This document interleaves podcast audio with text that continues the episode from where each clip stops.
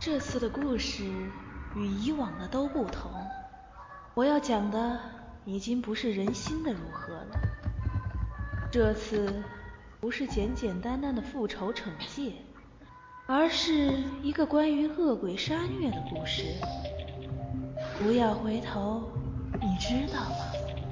在你所踩的每一处土地之下，都不知道隐藏了多少冤魂。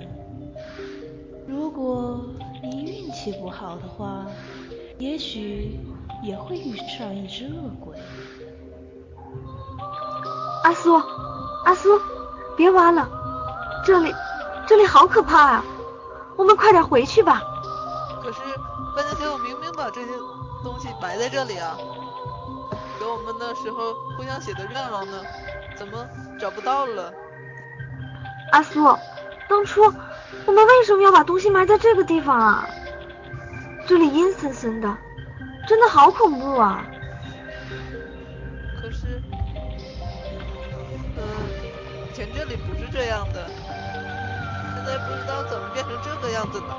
哎呀，我说阿阿柔，大白天的，你翻着点，那么害怕吗？反正，反正我不待在这儿，我先出去等你吧。好，好，好。先出去吧，我肯定马上找到的。哎，你先别走，我找到了。阿苏十分高兴地拿出那个塑料缸子，缸子上已经锈迹斑斑，隐约还闻得到一股霉味儿。阿柔催促着阿苏，两个人便回了公寓，一个合租的公寓，小公寓。当初是三个人合租的，只是另一个人不知道发生了什么，早在好几个月前就失去了音讯。因为阿苏和阿柔两个人与那个人关系并不好，所以没有理会。你看，这纸都发霉了，我们还是扔了吧，好恶心啊！别，留下来做个纪念。等等。罐子里这是什么？好像是是石头吗？拿出来看看吧。哎，怎么拿不出来啊？啊，那摸起来像什么？圆圆的，湿湿的，像啊！随着二苏抽出来的手，一个肉乎乎的东西滚了出来。仔细观察，便可发现，那是一个血淋淋的耳朵。怎么，怎么会有个耳朵？阿苏，是不是鬼？是不是有鬼呀？阿苏，好可怕，好可怕！先别慌，我们，我们……正当两个人手足无措时，突然响起了哒哒的声音。像是水滴滴答答掉到了地板上。哈哈哈哈哈哈！阿苏，阿苏，我怕！别别怕，孙亏心事不怕鬼敲鬼敲门，他他和我们无冤无仇，不能拿我们怎么样的。可是。可是他长得好，长得很丑吗？已经不是第一个人这样说了。我的耳朵都没了，当然丑了。那那是你的耳朵吗？你要的话拿走吧，别过来。耳朵，我的耳朵。可是。我更想要你的耳朵